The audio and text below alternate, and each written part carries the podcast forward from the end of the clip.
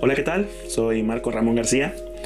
Este video no tiene guion per se, de hecho ya es el segundo intento que hago de, tratar de contar esto. Ya estaba avanzado en el anterior video, en el anterior intento, pero no me gustó hacia dónde estaba yendo, entonces eh, decidí volver a empezar. Entonces así, así de, sincero es que no tengo guion, simplemente intento contar un poquito de mi experiencia en la pastora juvenil.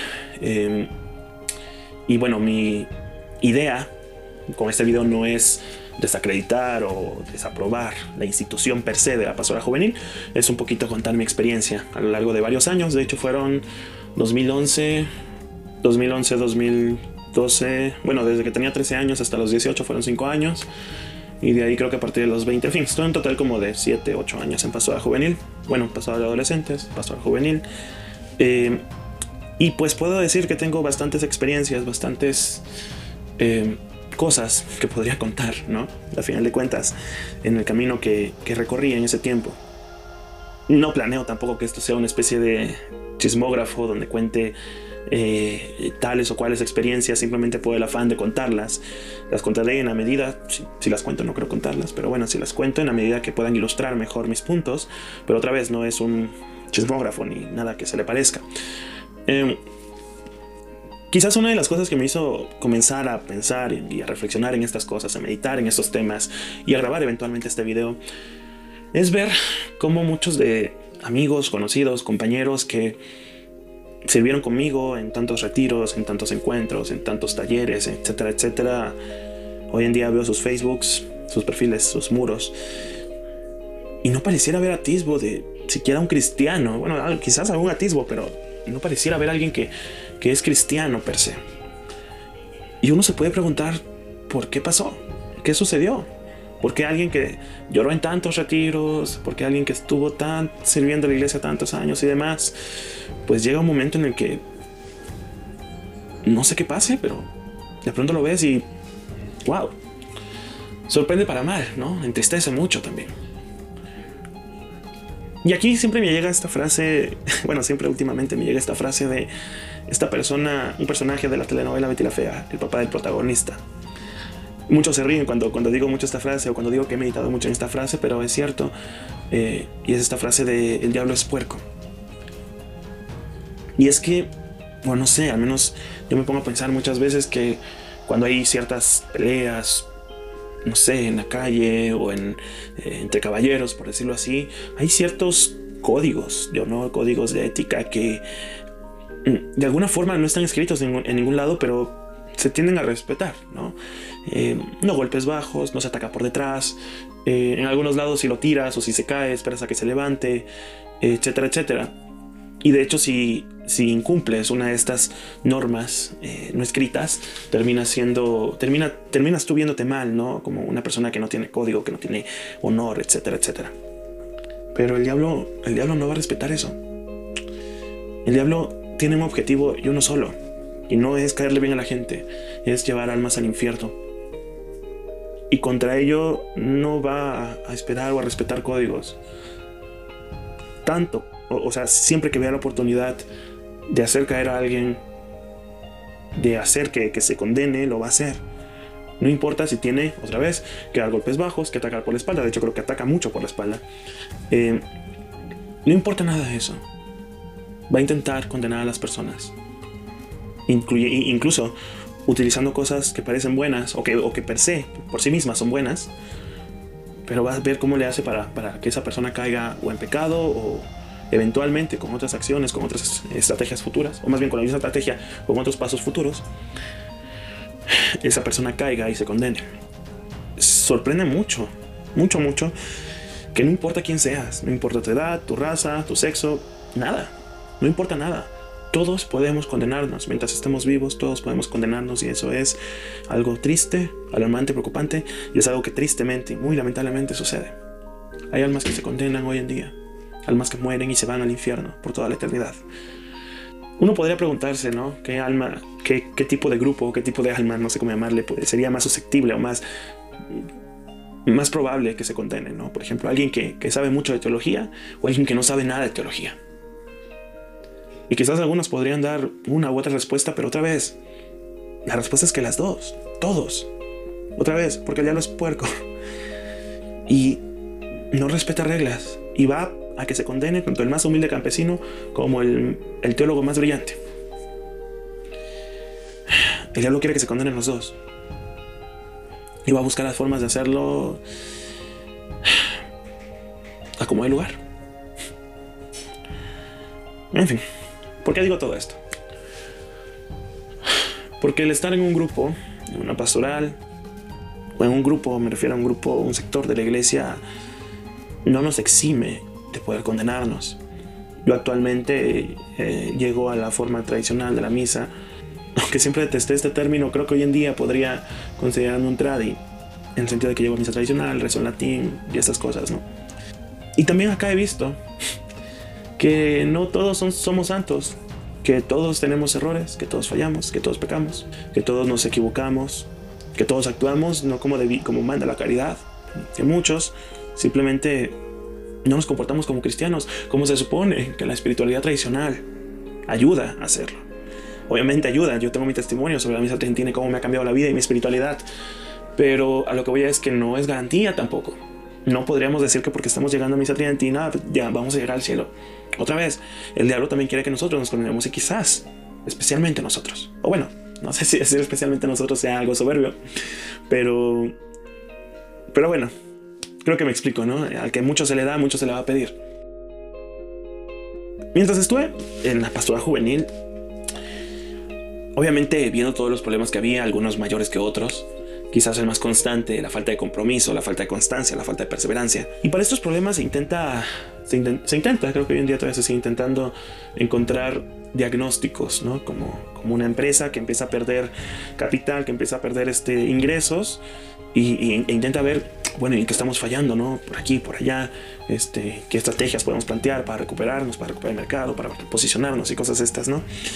Y se empiezan a hacer diagnósticos. Y quizás uno de los diagnósticos más frecuentes es la falta de formación.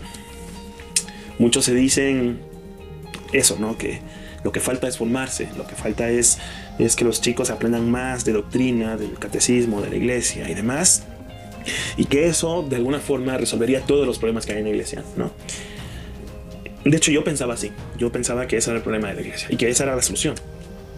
Quizás porque, al menos en mi experiencia, comprender un poco más de la iglesia, entender un poquito más de las cosas, eh, pues sí, de, la Biblia, del catecismo, de la tradición, etcétera, etcétera, hizo que me tomara un poquito más la fe, un poquito más en serio.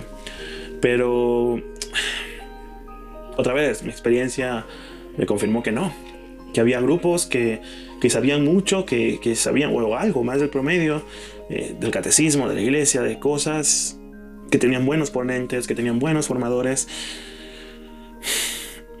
y no, no digamos que hubiera santos, ¿no? No, habría, no había santos, no había gente que, quisiera alcanzar la santidad. O sea, es, vemos las consecuencias, lo malo que está sucediendo, las cosas malas que están sucediendo. Y de pronto se nos olvida preguntarnos, bueno, ¿y por qué está sucediendo? ¿Qué debería estar sucediendo? Creo que esa es una pregunta que jamás se hace, bueno, no, podría decir jamás, pero que muy pocas veces se hace. Más allá de por qué nos está sucediendo esto es, ¿qué debería, sí, qué sí debería estar sucediendo? ¿Cuál es el objetivo nuestro? Hace dos semanas, más o menos, me acuerdo todavía que iba por el metro, Valderas, y, este, y estaba en Facebook, porque pues millennial, este, y vi una publicación que decía algo así como que si la pastoral juvenil no lanza o no, no, no, no muestra vocaciones, o no surgen vocaciones de la pastoral juvenil, eh, básicamente la pastoral juvenil no sirve de nada. O no está cumpliendo, o, sí, o no está sirviendo. No me recuerdo muy bien las palabras, pero parafraseando era, esa la idea. O sea que eso implicaría que el objetivo último de la pastoral juvenil es dejar, eh, dejar vocaciones, que surjan sacerdotes, que surjan religiosas, etcétera, etcétera. Y ahí sí me puse a pensar no, y creo que eso es uno de los grandes problemas. No se tiene claro qué es lo que sí se quiere que pase. O sea, creo que tenemos más o menos claro qué, es lo que no queremos que pase, que los jóvenes vivan en pecado, que los jóvenes eh, dejen de llegar, más bien no dejen de llegar a la iglesia. Queremos que no sucedan esas cosas, pero otra vez, ¿qué queremos que sí suceda? ¿Cuál es el objetivo de la pastoral? ¿Cuál es el objetivo de la iglesia? ¿Cuál es el objetivo de cada uno de nosotros en nuestras vidas? Nuestro objetivo de todos nosotros debería ser llegar al cielo, ser santos. Para eso debería existir la pastoral juvenil, para hacer que los chicos lleguen al cielo. Y no solamente la pastoral juvenil, la pastoral familiar, la pastoral, no sé cuál, qué, nombres de pastoral estén en cada lugar, pero ese debería ser el objetivo de todas las pastorales, de todas las organizaciones de la iglesia. En fin, el fin último del ser humano es llegar al cielo. Naturalmente, cada grupo, cada movimiento, cada demás tiene sus carismas, tiene sus objetivos, tiene sus misiones, etcétera, etcétera, etcétera. Pero el objetivo último que no se nos debería olvidar a, ninguna, a ningún cristiano es llegar al cielo. Ser santos. Y podría apostar, puesto que, dada mi experiencia, lo vi muchas veces, que si le, le preguntamos si hacemos una encuesta entre los chicos, quizás el 90%, la gran mayoría, no sabría o sus sueños, o sus ilusiones, o su proyecto de vida es llegar al cielo. Yo soy un gran, no sé si decir devoto, pero le tengo bastante cariño al Beato Carlo Acutis. Quizás porque como unos amigos eh, estamos siguiendo su proceso de canonización desde que inició. ¿no? Yo me acuerdo que estaba en la prepa cuando, cuando me enteré por primera vez de este chico y enterarme de su beatificación fue algo muy bello. Y tiene frases muy interesantes que suenan muy bonito, pero que cuando la meditas cobran una relevancia increíble. Y hay una que a mí me encanta, sobre todo creo que los jóvenes que no sabemos qué hacer con nuestra vida, incluso que ahora podríamos decir no sabemos qué hacer de nuestra vida, eh, nos cobraría una especial importancia. Mm, y es esta de estar siempre unido a Jesús. Ese es mi proyecto de vida. Muchos chicos en la pastoral de, jóvenes, de adolescentes, da igual. Pues se les inculca mucho esto de seguir sus sueños, de, no sé, muchas cosas. Y muchos quieren ser grandes profesionistas, etcétera, etcétera. Pero creo que muy pocos dirían, pues mi proyecto de vida, lo que yo quiero hacer es llegar al cielo, es ser santo. Es lo que yo quisiera hacer. Creo que sería muy poco, es muy triste. Hoy en día, si a una chica de alguna pasada juvenil o adolescentes le dices, oye, ¿no has pensado en ser ama de casa? A dedicarte a tu casa, a tus hijos, a tu marido. Creo que sería peor que un insulto hoy en día eso. Eh, y a lo mejor es que esa podría ser una buena, una buena y quizás por excelencia la forma de santificación de alguien. Puede ser. O si a un chico le dices, oye, ¿no has pensado, no sé, este, que de pronto no tienes que buscar el trabajo donde más te paguen, sino que aunque vivas en la miseria, puedes eh, trabajar en algo que podría ser más bien a las almas. Obviamente tampoco se trata de vivir en la miseria, naturalmente si se quiere tener esposa e hijos, pero creo que mi punto se entiende. Creo que mi punto se entiende, espero. El gran problema es que no se tiene claro que lo que sí debería estar pasando es querer que las almas de los jóvenes y adolescentes lleguen al cielo. Ese es uno de los principales problemas que yo veo. Aunque quizás no sea el único, o al menos quizás sea el principal, bueno, no sé si sería el principal, pero digamos que va acompañados con otros problemas. O con otras cuestiones. Otra vez, el hecho de no tener un claro el objetivo, el fin, la meta, el rumbo, hacia dónde queremos ir, el destino, es un problema. Pero hay otro problema que termina siendo más preocupante, más grave. Mm, ¿Cómo me explico? Del cual se derivan otros problemas. Ya de esto he hablado en Census Fidei, he hablado muchas veces. Eh, y es el tema de, según el trato que le demos a la liturgia, decidirá el destino de la iglesia. Esas son palabras del Papa Benedicto XVI, del Papa Emérito Benedicto XVI. Es algo que no se entiende, quizás hasta que se vive. Otra vez, yo hace un momento dije que tenía una, eh, una especie de, testimonio, o bueno, un testimonio propiamente hablando de mi experiencia con la misa tradicional. De hecho, ya lo he contado varias veces, por ahí está en el podcast, por ahí está en Census Fide igual. Tenemos un problema en la iglesia que es que nos miramos demasiado a nosotros mismos, demasiado. Y no miramos lo suficiente a Dios. Ya he hablado también, lo, hice en un video de Census Fide también video sobre el amor propio. Eh, se da mucho énfasis en la iglesia, en la pastoral juvenil, esta cuestión de que hay que amarse a uno mismo y que hay que amarse primero a uno mismo, porque si uno no tiene amor, este, ¿cómo es? No, no puede dar lo que no se tiene, ¿no? Ya expliqué en ese video, no me voy a poner a hacer otra vez ese video, ya lo expliqué en su momento, eh, por qué esto no es del todo correcto. quiero enfatizar el hecho de que para amarme a mí mismo debo primero amar a Dios. Y que de hecho yo no me debo amar a mí mismo si no es en función del amor que le tengo a Dios. De aquí, bueno, se podrían decir muchas frases, tanto bíblicas como de la historia de la iglesia. Se podría hablar, por ejemplo, de, de lo que dice nuestro Señor, quien se, ama, quien se ama a sí mismo se pierde, quien se aborrece. Ay, ni me acuerdo bien la cita, pero bueno, creo que a más de uno se, se acordarán de esta cita. Eh, también eh, estará la ciudad de Dios, como inicia la ciudad de Dios de San Agustín, ¿no? Dos amores construyeron dos ciudades, la ciudad de Dios. Eh, la, ah, ya no me acuerdo, qué triste.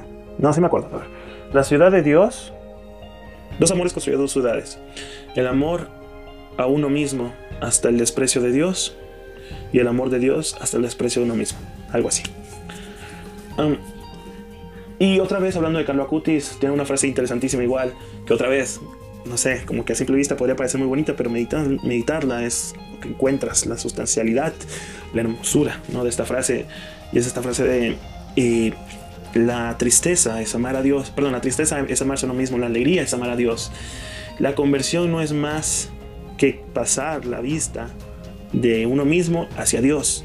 No hace falta más que un cambio de miradas, algo así. En fin, el gran problema del que estoy hablando es que se mira demasiado uno mismo y no vemos a Dios. Que Dios solamente funge como un personaje secundario en una película. Funge como un elemento más de mi vida y no como el elemento de mi vida. Para muchos Dios termina siendo un elemento más que gira en torno a mí y no yo un elemento más que gira en torno a Dios. Y eso es preocupante. Cuando la liturgia gira en torno al hombre, cuando la liturgia se centra en el ser humano, eso repercute en todas demás, las, demás dimensiones de la vida cristiana. ¿Y a qué me refiero con que se centra en el ser humano? Me refiero, por ejemplo, a que la música se prefiera como algo que me guste a más como algo que eleve mi espíritu hacia Dios o me acerque a Dios. Me refiero más a que la liturgia per se, la música, la, este, la forma en que celebra el Padre y demás, me guste, me entretenga, me, me llame más la atención, me haga sentir bonito, más que de culto a Dios, que eso es el fin de la liturgia, dar culto a Dios. Yo cuando, otra vez, ya he dado muchas, varias veces mi experiencia, mi testimonio, pero voy a contar un cachito de mi testimonio. Cuando llegué a la forma extraordinaria cuando la escuché por primera vez, cuando escuché misa de la forma extraordinaria, bueno, creo que ahorita ya sería incorrecto decir forma extraordinaria, veto sordo, forma tradicional, rito antiguo, bueno, misa en latín, misa tridentina. cuando llegué por primera vez a la forma extraordinaria y eventualmente seguir escuchándola, bueno, la primera vez me acuerdo que noté que era otra, otra cosa en el sentido de la espiritualidad, se respiraba un ambiente místico súper distinto. Algo que nunca había experimentado en mi vida, jamás, jamás.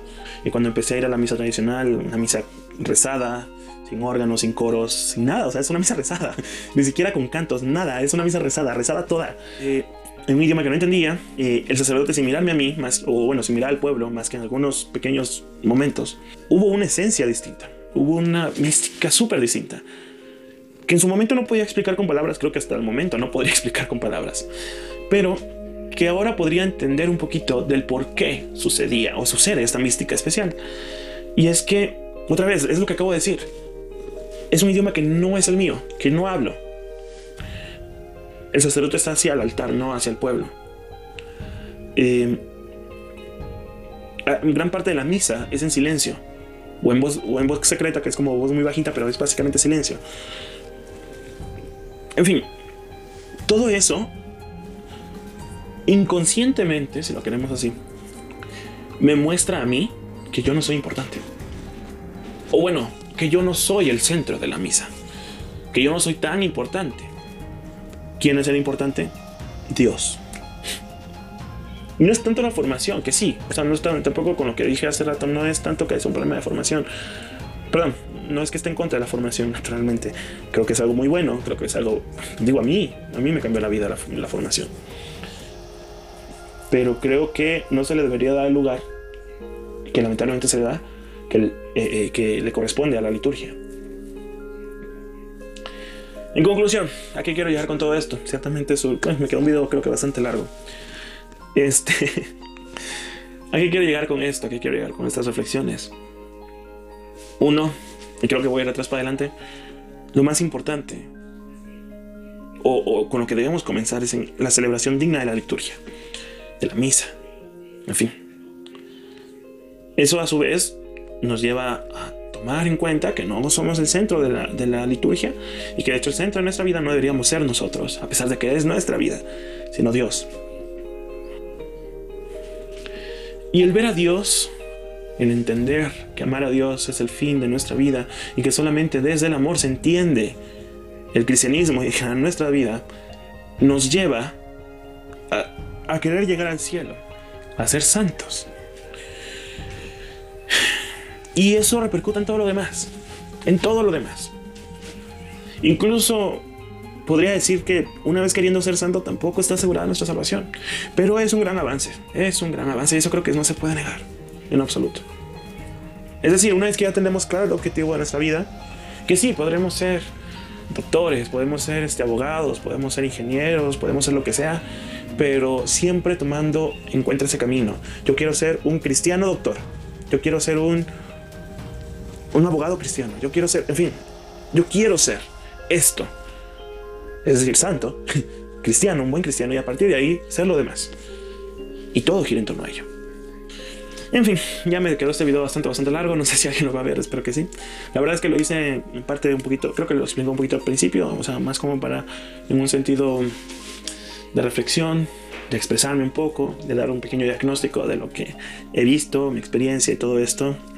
Bueno, espero que seamos mejores cristianos, que seamos santos, que lleguemos al cielo.